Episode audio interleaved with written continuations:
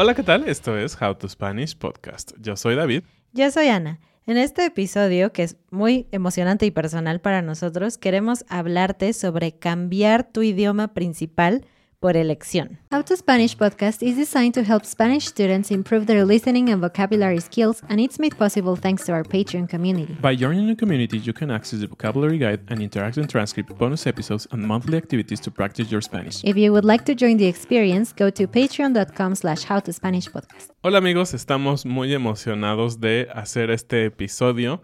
Y antes de que avancemos con el tema, debo decir que este episodio prácticamente va a ser un monólogo de Ana. Ah. Entonces voy a hacer ah, como el escucha que le hace preguntas. De hecho, cuando estábamos planeando esto, inicialmente Ana lo iba a grabar solo, pero dije, yo también quiero estar. Ah. Eh, y es justamente porque nos va a hablar de, de este proceso en el que estamos ahora, si ustedes lo saben o no lo saben.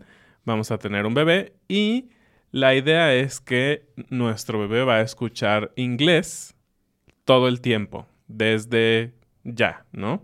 Desde que nazca, eh, vamos a tratar de hacer eh, un- un- una enseñanza del idioma desde siempre, ¿no?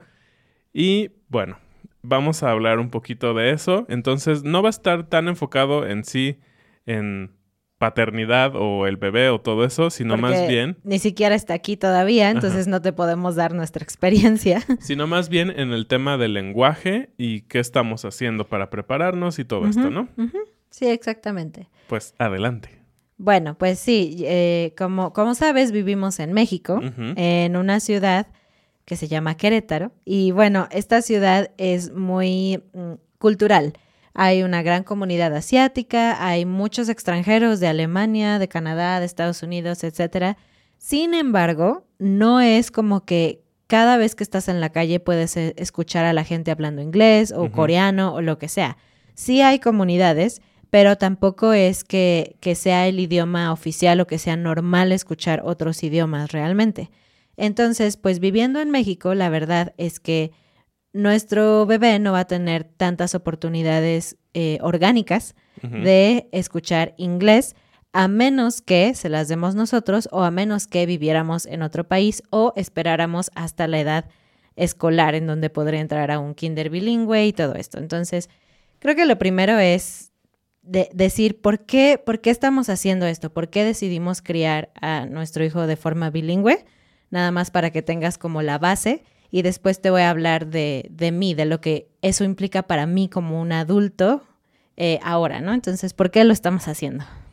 Pues simplemente por el hecho de que pues a los dos nos apasionan los idiomas, es algo que queremos hacer y es algo que siempre habíamos platicado como una opción eh, y hemos estado investigando al respecto. No es una locura, hay bastantes personas que lo hacen alrededor del mundo. Lo que es un poco extraño es que eh, el idioma eh, principal sea inglés en este caso porque vivimos en un país hispanohablante. Y pues también queremos dar herramientas desde muy pronto, ¿no? Que su, que su vida sea bilingüe creo que le va a ayudar a después tener un tercer, cuarto, quinto idioma. Nos encantaría, a lo mejor no le van a gustar los idiomas y solo se va a quedar con inglés y español, pero sin duda ya va a ser una ayuda, me parece, para su desarrollo. Y algo que olvidé decir al principio es que eh, en este episodio también eh, parte de lo que queremos lograr no solo es hablar de nosotros y esta experiencia loca, sino que puedas también tomar eh, estos detalles y estos tips que te van a ayudar a ti en tu camino de ser bilingüe. Finalmente, en nuestro caso es algo que estamos haciendo como adultos que va a aplicar para un niño, pero creo que muchas de estas cosas que vamos a hablar realmente aplican en cualquier persona que está en un camino de aprendizaje de un idioma. Así que ahora sí, eh, empecemos con los retos. ¿Cuáles son los retos que crees que vamos, en especial tú vas a enfrentar? Pues creo que el, el primero es totalmente cultural y esto te puede ayudar a entender la cultura mexicana un poco.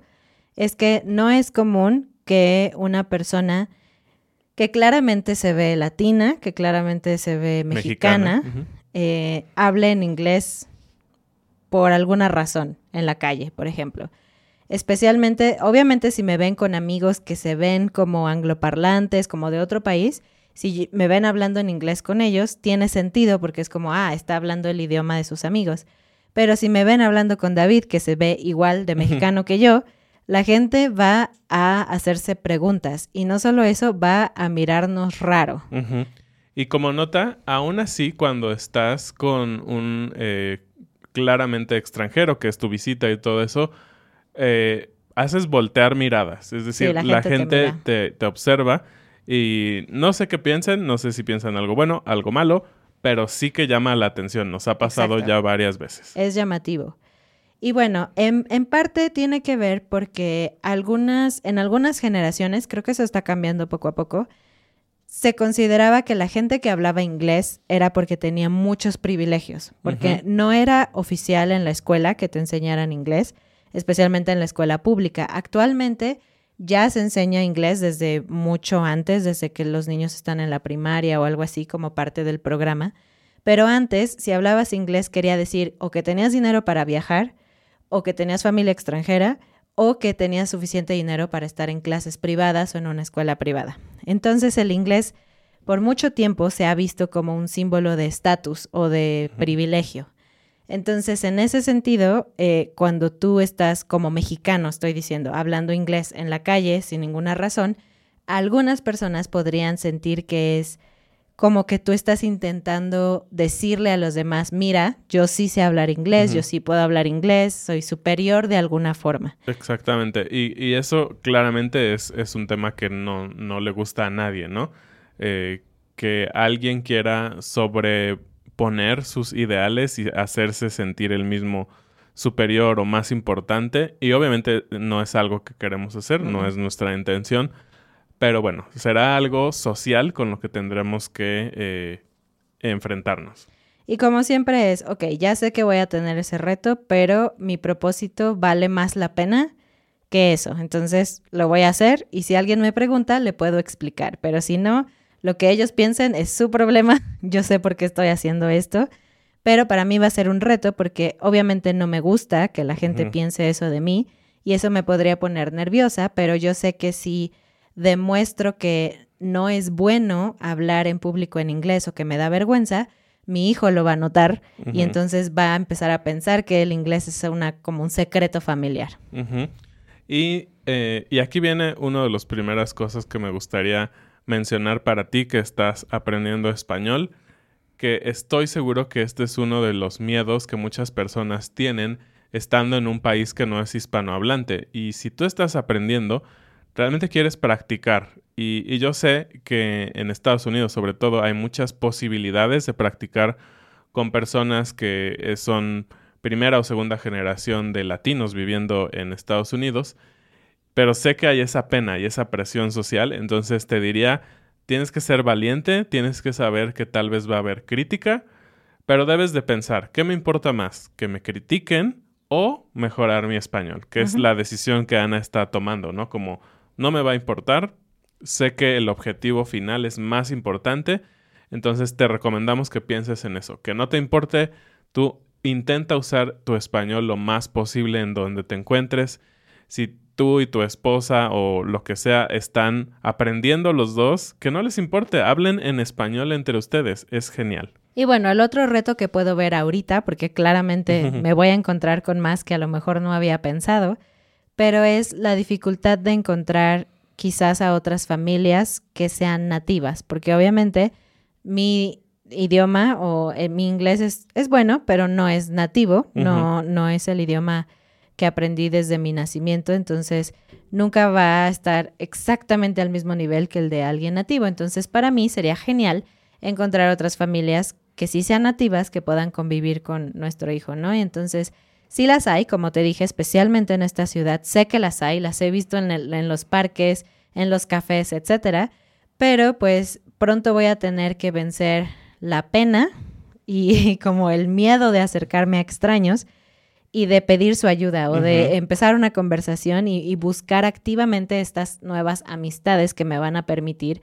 tener esta exposición al inglés nativo, ¿no? Porque no es algo que yo hago naturalmente, eh, me cuesta mucho trabajo, pero otra vez, vale la pena y ¿qué es lo peor que puede pasar? Que me digan, señora, está loca, ¿por qué se acerca? O no me interesa, no quiero hablar contigo. Pero pues eh, no pasa nada, si ellos deciden no ser mis amigos o no convivir conmigo, está bien, finalmente yo lo intenté y entre más puertas toques, más probable es que te acepte alguien. Y aquí es a, a estar seguro ah, de que vas a tener frustración y que no pasa nada, solo tienes que seguir adelante. Y bueno, esos son los retos que ahorita vemos. Eh, ¿Cómo nos estamos preparando? ¿Cómo te estás preparando, Ana? Bueno, obviamente estoy aprendiendo mucho del tema. Eso siempre te puede ayudar, ver a otras personas que están haciendo lo mismo. En tu caso, que estás aprendiendo español, hay varios videos y canales y libros de gente que se ha vuelto bilingüe o que ha estudiado español y te cuentan su experiencia, te dan sus tips de estudiar, qué podcast escuchan, etcétera. Entonces, hay una gran variedad de testimonios que puedes leer o escuchar y que te pueden dar buenas ideas. Entonces, obviamente eso es algo que estoy haciendo yo. Como ya te dijo David, no es solo la idea de estos dos locos, hay una gran comunidad alrededor del mundo de gente que hace esto, que enseña a sus hijos varios idiomas o dos idiomas e incluso de gente que enseña a sus hijos su idioma no nativo, como es nuestro caso. Entonces, pues hay libros y hay muchas cosas y estoy tomando nota de, de todo eso. Pero bueno, aparte de eso, eh, una cosa que, que estoy haciendo es ser muy honesta sobre mis debilidades o mis fallas. Ese tema es complicado porque ya sabes que nosotros somos muy positivos, ¿no? Siempre te decimos que los errores no es lo más importante. Siempre es importante avanzar, progresar, eh, mejorar poco a poco, pero tampoco debes esperar a ser perfecto para poder hablar, para poder usar tu español, para divertirte, etcétera. Entonces, aquí hay una línea muy delgada en la que yo tengo que tener cuidado. Es como confío en mi capacidad, sé que puedo hacerlo, lo voy a hacer desde el principio, pero también tengo que ser honesta. ¿Qué cosas me cuestan trabajo? ¿Qué cosas no hago bien? Y lo sé, porque de esa forma puedo enfocar mis esfuerzos específicos a mejorar algunas cosas. ¿Y qué te diría que son mis eh, debilidades? Bueno, uno, no soy nativa, eso nunca va a, a quitarse, pero no me va a impedir hacer esto.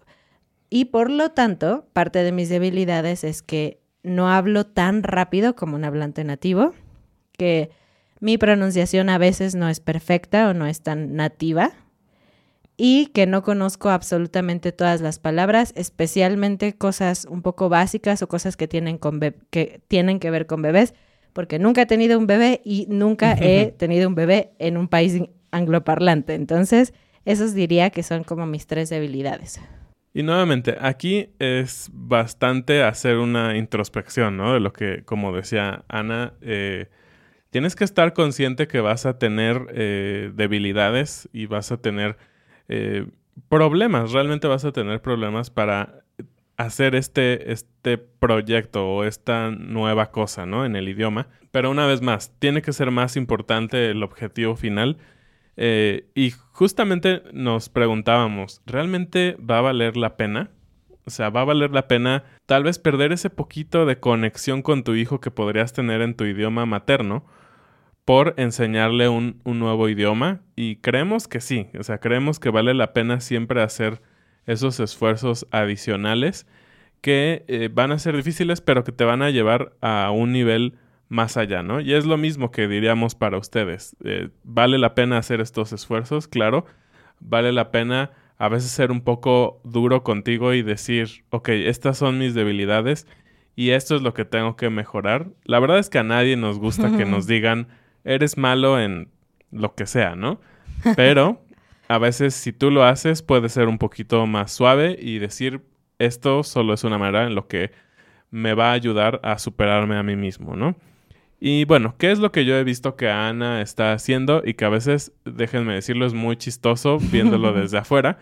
Eh, Y, y justo, creo que esto que te va a decir David te puede ayudar a ti porque me atrevo a decir que mis debilidades son probablemente tus debilidades también. Sí, para muchos de ustedes. Porque claro. no eres nativo de español, por eso estás aquí, ¿no? Y bueno, uno- una cosa que está haciendo es shadowing, eh, que no tenemos creo una palabra en español, que eh, es esta acción de escuchar un audio, escuchar un video y buscar repetir lo más cercano posible, ¿no? Imitar, yo diría que es como imitación, hacer imitación. Hacer imitación de voz. Y bueno, ¿en qué te ayuda a hacer shadowing, aparte de verte chistosa? Bueno, te voy a explicar. Hay varias formas de hacer shadowing, depende de cuál es tu objetivo. Entonces, lo primero que vas a hacer es buscar un hablante nativo que te guste cómo habla. Entonces, que tenga el acento que quieres. México es el mejor, por supuesto. Eh, y una pregunta para ti aquí. ¿Importa el tema de lo que están hablando o para este ejercicio en específico puede ser cualquier cosa? Si, si estás aprendiendo español de forma general, no importa, solo que sea un video de un tema que te interese. Es más importante que te guste cómo suena el español de esa persona. Digamos que es un sonido que quieres lograr. Exactamente, como te gustaría sonar. En mi caso, estoy usando videos de como ser papás. Entonces, hay, hay muchos videos de personas hablándole, específicamente mujeres, hablándole a sus hijos. Y esto para mí es oro porque le están hablando a la cámara a otros adultos y después le hablan a sus hijos con voz de bebé. Y es justamente lo que yo necesito. Necesito practicar esta cosa. Entonces, para mí sí es importante que los videos tengan que ver con estos temas. Pero bueno, entonces, eh, no solamente es imitar por imitar, eh, debes de tener una meta. Por ejemplo, en mi caso, las tres cosas que necesito mejorar es entonación, pronunciación y velocidad. Entonces, tengo videos para cada una de estas cosas. Hay una chica que habla muy rápido, pero me gusta mucho su acento y pienso que habla claro. Tanto así que cuando escucho su video entiendo el 100% de lo que está diciendo. Sin embargo, cuando intento repetir después de ella, no puedo, es demasiado rápido, pierdo algunas frases. Entonces, cuando hago shadowing con sus videos, mi propósito es intentar imitar su velocidad, ser capaz de decir las frases que ella dice de forma rápida, pero clara. Entonces, ese es mi único propósito. Ahí no me estoy enfocando tanto en pronunciación o en entonación, sino en velocidad. Después tengo videos de personas que no hablan tan rápido como ella, que, que son más como yo, que explican y todo esto, pero que me gusta mucho su entonación y su pronunciación, ¿no? Entonces, lo que hago es imitar exactamente cómo dicen las cosas. Eh, esto me, me permite eh, aprender cómo entonan, cómo, cómo mueven su voz hacia arriba y hacia abajo las personas nativas de inglés de Estados Unidos particularmente. Y también me doy cuenta de que algunas palabras yo las pronunciaría, pronunciaría diferente que ellos. Y es como, ah, ok, esta letra es un poquito diferente a como yo pensaba. O estas dos palabras las puedes juntar y las puedes decir juntas porque así es como ellos hablan. Entonces no es solamente imitar, sino es estar muy consciente con tu cerebro abierto y tus oídos abiertos todo el tiempo para detectar estas cositas, analizarlas y repetir. Ahora, déjame decirte que no tienes que hacer esto durante los 20 minutos que dura un video. 5 o 10 minutos es más que suficiente al día porque es una actividad cansada y además muy activa donde estás analizando todo el tiempo lo que estás haciendo. Y un punto extra, si quieres de verdad ver tu progreso, grábate eh, mientras estás haciendo esto y luego repite el mismo video por dos o tres semanas. En teoría, el video o la grabación de las tres semanas después debe ser mucho mejor que el de la primera semana. Y bueno, ¿cuáles son otras cosas que yo veo que Ana está haciendo? Eh, una cosa muy importante es que todo lo que está aprendiendo sobre eh, tema de bebés, sobre cómo le hablas a tu bebé, sobre cuidados al bebé y eso lo está haciendo solo en inglés, 100% en inglés y obviamente eso lo está, la está nutriendo de vocabulario muy específico que va a usar. Algo más es que tiene un diario en inglés que está escribiendo específicamente para el bebé, que está, este, pues sí, completamente en este idioma y le ayuda a tener el foco de su mente en que todo lo que tiene que ver con el bebé es en este idioma. Entonces, eh, te genera una conciencia del idioma 100% en esta relación. Y una conexión emocional, porque rápido, déjame decirte que al principio hablarle a mi bebé en inglés era muy raro, Sí. súper raro. Pero ahora que lo he hecho todo el tiempo y que he escrito cosas para él en inglés, ya automáticamente cada que pienso en él o que hablo con él es totalmente en inglés y ni siquiera ha nacido. Entonces, sé que es incómodo. Si tú tienes que prepararte para vivir en un país hispanohablante o algo así, al principio va a ser incómodo comunicarte solo en español, pero créeme que poco a poco te vas a sentir más natural. Así es. Y lo que sigue, que también he visto que es muy útil y que está haciendo, y que esto sí me incluye un poquito a mí, es hablar en público, probar, eh, pues sí, a aventarse a, a hablar en público eh, en inglés. ¿no? Con, con él. conmigo. además. Entonces, es súper extraño, sí, obviamente, porque somos nosotros y sí, en casa muchas veces hablamos más como en spanglish, de repente algunas Sí. frases en inglés, en español, pero tener una conversación completa en inglés afuera mientras tomas un café, estás comiendo algo, sí que puede ser intimidante eh, y, y tristemente un poco vergonzoso, pero bueno, es lo que decíamos al principio, solamente tienes que ser valiente y decir, no me importa lo que piensen, yo voy a hacer esto.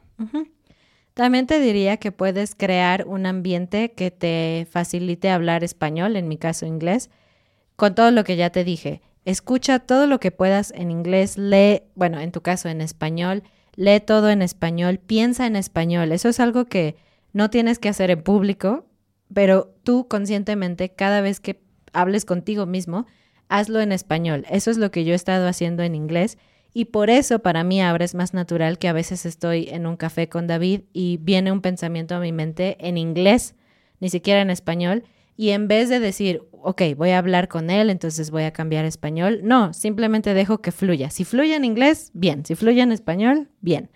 Entonces, crear un ambiente lleno de español, en tu caso, te puede ayudar a que sea más natural. Y bueno, solo tenemos dos cositas más por compartir. La primera es que leo mucho en inglés y leo en voz alta, porque una cosa es cómo suena en tu mente y otra cosa es cómo suena cuando hablas. sí. Entonces, eh, yo, eh, al menos en este nivel en el que tengo de inglés, soy capaz de darme cuenta cuando una palabra me costó trabajo o no sonó exactamente como pensé que tendría que sonar. Entonces, en lugar de solo dejarlo pasar, lo anoto y tomo el tiempo de ir a internet en Forvo o en algún foro donde o diccionario donde puedas ver la pronunciación y la escucho y la repito. Aunque no vaya a decir esta palabra muchas veces en mi vida, esto me ayuda porque es finalmente una combinación de sonidos que ya vi que no es muy natural para mí y entonces puedo mejorar. Entonces solamente es una forma de decirte que tienes que ser muy activo. Si realmente quieres mejorar tu pronunciación, tienes que practicar escuchando cómo se dice correctamente, porque tú solo siempre vas a estar cometiendo el mismo error. Y por último, eh, diríamos evitar perfeccionismos. Ya lo dijimos, a veces somos muy duros con nosotros y sí hay que hacerlo en algunos momentos, pero lo importante es recordar la meta. La meta es mejorar, siempre mejorar. Y acuérdate, son pasitos, pasitos y pasitos. No vas a poder de un día para otro eh, llevarte al 100%, entonces no seas tan duro contigo, evita los perfeccionismos y solo enfócate en la meta final. Pues muchas gracias por escuchar este episodio, gracias por compartir este viaje conmigo y si tienes consejos para mí, me encantaría que me dejes un comentario o que me mandes un correo y pues ya te contaremos cómo va nuestro viaje. Así es, pues toma todo lo que puedas de este episodio para mejorar tu español y como siempre, muchísimas gracias. Nos vemos la siguiente semana. Muchas gracias y bienvenidos a nuestros nuevos patrones. Es Betlana, Tom, Susan, Odiseos, Luis, Max, Lisa, Rob, Mikena, Joseph. Ben, Stefan, Elise, Lauda, Jen, Sirva Stan, Mary, John, Roger, Michael. Adiós. Adiós.